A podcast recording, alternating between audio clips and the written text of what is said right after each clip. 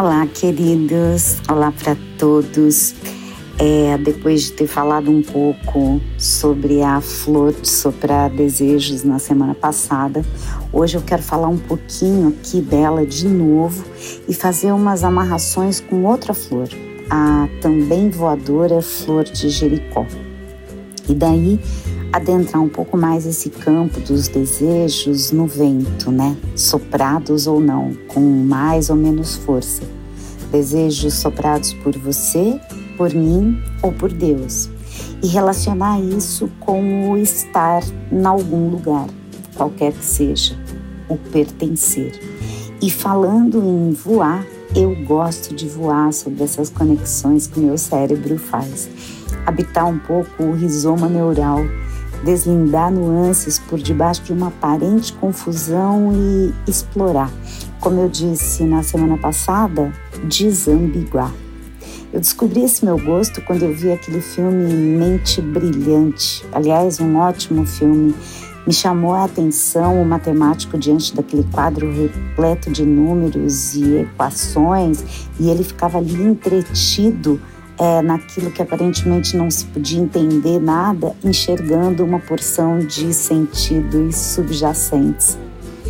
Mas vamos então entrar na onda dessa semana. Primeiro, eu vou falar um pouco das flores. Primeiro, a rosa de Jericó, a douradinha ou a flor da ressurreição, que possui uma impressionante capacidade de voltar à vida Dizem que nos antigos desertos da Alexandria do Egito e nos afluentes do Mar Vermelho vivia essa curiosa planta que cresce e se reproduz até o ambiente ficar desfavorável a ela. E então as flores e folhas secas caem, as raízes se soltam e os galhos secos se encolhem, formando uma espécie de bola seca que viaja pelo tempo é, nos desertos, por ali, nas ondas do vento dali. Elas, por vezes, são transportadas quilômetros e quilômetros pelos ventos, vivendo seca e sem uma única gota de água. E isso acontece até que elas encontrem um lugar úmido. Quando isso acontece, elas afundam as raízes na terra e se abrem. E então vem o milagre, elas voltam a verdejar. A capacidade de viver com o mínimo de água é possível graças a um mecanismo de tolerância que permite à rosa de Jericó entrar em letargia para reduzir a transpiração e ter um consumo mínimo de energia com toda a riqueza da sua essência retraída, né? Viajando no vento para ressurgir no outro tempo, no outro lugar e quem sabe até no mesmo lugar, né? Depois de tanto viajar ela volta para casa, que nem Fernão Capelo Gaivota, né? Aliás, esse podcast tá cheio de material para a gente continuar falando disso depois. Porque daí já sou eu conjecturando, enfim. Mas pode ser sim. Ok, mas é por isso tudo que a rosa de Jericó é também denominada flor da ressurreição, por sua propriedade singular de murchar para depois tornar a florescer, que nem certos tipos de amor, né? Pronto, de novo eu, de novo conjecturando. Provavelmente por isso a rosa de Jericó é uma planta mística para diferentes crenças e religiões, capaz de proporcionar bênção, sorte, paz e bons presságios em geral.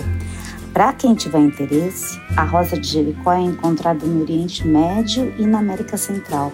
É possível comprar uma bola seca e depois, ajeitando-a num recipiente com um pouco de água, vê-la florescer na sua casa. Tem até uma lenda que diz que a sua origem está ligada à história do cristianismo é, e que conta a seguinte história, que ao fugir de Belém com o menino Jesus, a fim de livrá-lo da cruel matança ordenada pelo rei Herodes, a Sagrada Família viu-se forçada a atravessar as planícies de Jericó. Quando a Virgem desceu do burrinho que montava, surgiu a seus pés uma florzinha mimosa e delicada.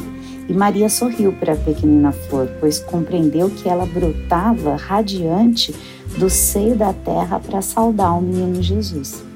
Durante a permanência de Cristo na terra, as rosas de Jericó continuaram a florir e a embelezar os campos, mas quando o Salvador expirou na cruz, todas elas secaram e morreram.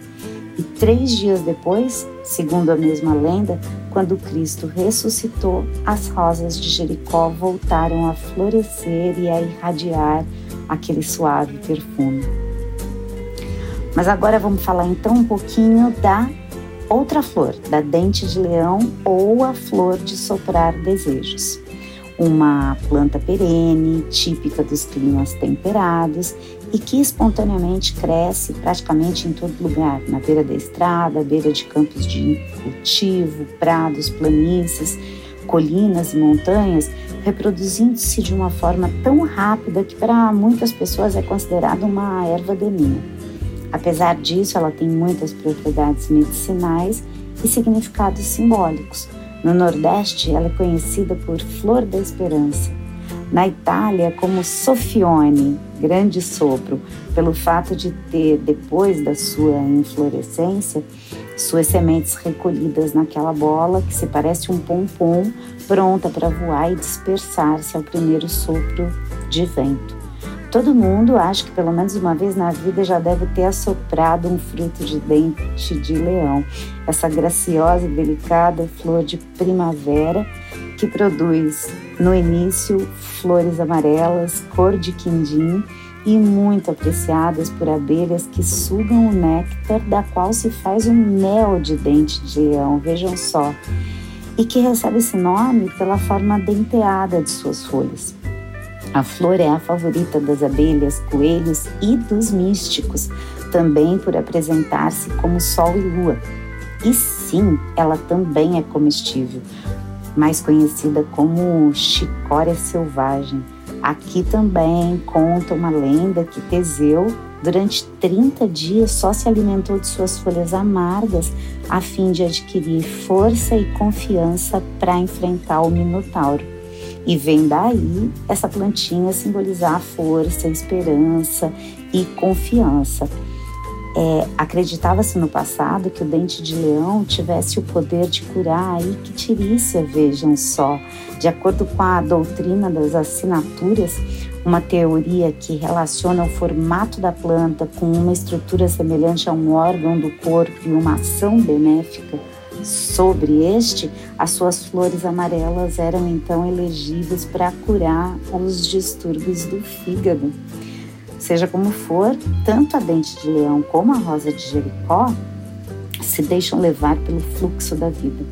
E este é um caminho para uma metáfora perfeita para a potência e a vida dentro de cada um de nós, para voar e aproveitar todas as oportunidades da vida é preciso desprender da própria origem, enfrentar o novo e o desconhecido, inclusive dentro dos nossos liames.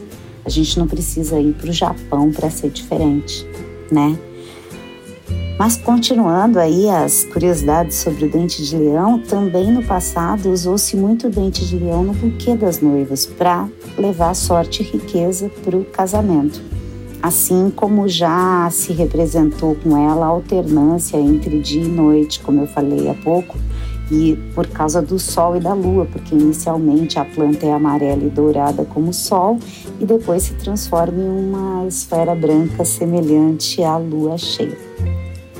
Mas acima de tudo, o dente de leão foi considerado uma ponte de conexão entre a vida e a morte. E a vida e a morte, você sabe, ela acontece aqui e agora, a cada segundo. Cada amizade desfeita ou feita, cada bloqueio nas redes sociais ou cada amizade iniciada pode morrer e nascer de novo, porque tudo são ciclos. E então, daqui eu quero saltar para o modo de viver num lugar, qualquer lugar, mas num pequeno lugar, às vezes a gente pode experimentar melhor essa ideia.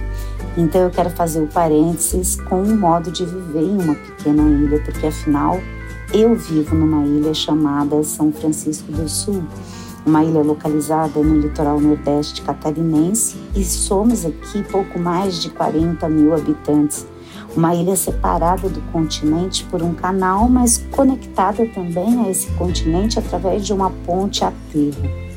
E por que eu quero misturar? Flor de Jericó, dente de leão e habitar um lugar. Porque cada lugar, menor ou maior, abriga em seu território e coração pessoas que nascem nesse lugar ou as que, como eu, escolhem esse lugar para viver. Cada um com suas razões e propósitos, mas eu vejo as pessoas de um lugar como sementes sopradas ao vento para ali estar e assim ir contando, fazendo engrossando a história e a vida da cidade. Muitos até formando família com pessoas ali nascidas e que criam seus filhos, enfim, fazem a sua vida. Aqui em São Francisco do Sul dizem que quem toma água da bica não sai mais. E talvez isso tenha a ver também com a história das sementes, que ao encontrarem lugar propício verdejam e florescem e frutificam. As rosas e cada um de nós que por aqui ou em qualquer lugar se estabelece e daí eu queria falar de conexão. Nossas vidas são nascidas ou trazidas, não importa, elas foram sopradas para esse lugar, para estar nesse lugar. E o que é estar num lugar? O que é verdejar, florir e frutificar, senão a ideia de que estamos todos mais unidos do que imaginamos?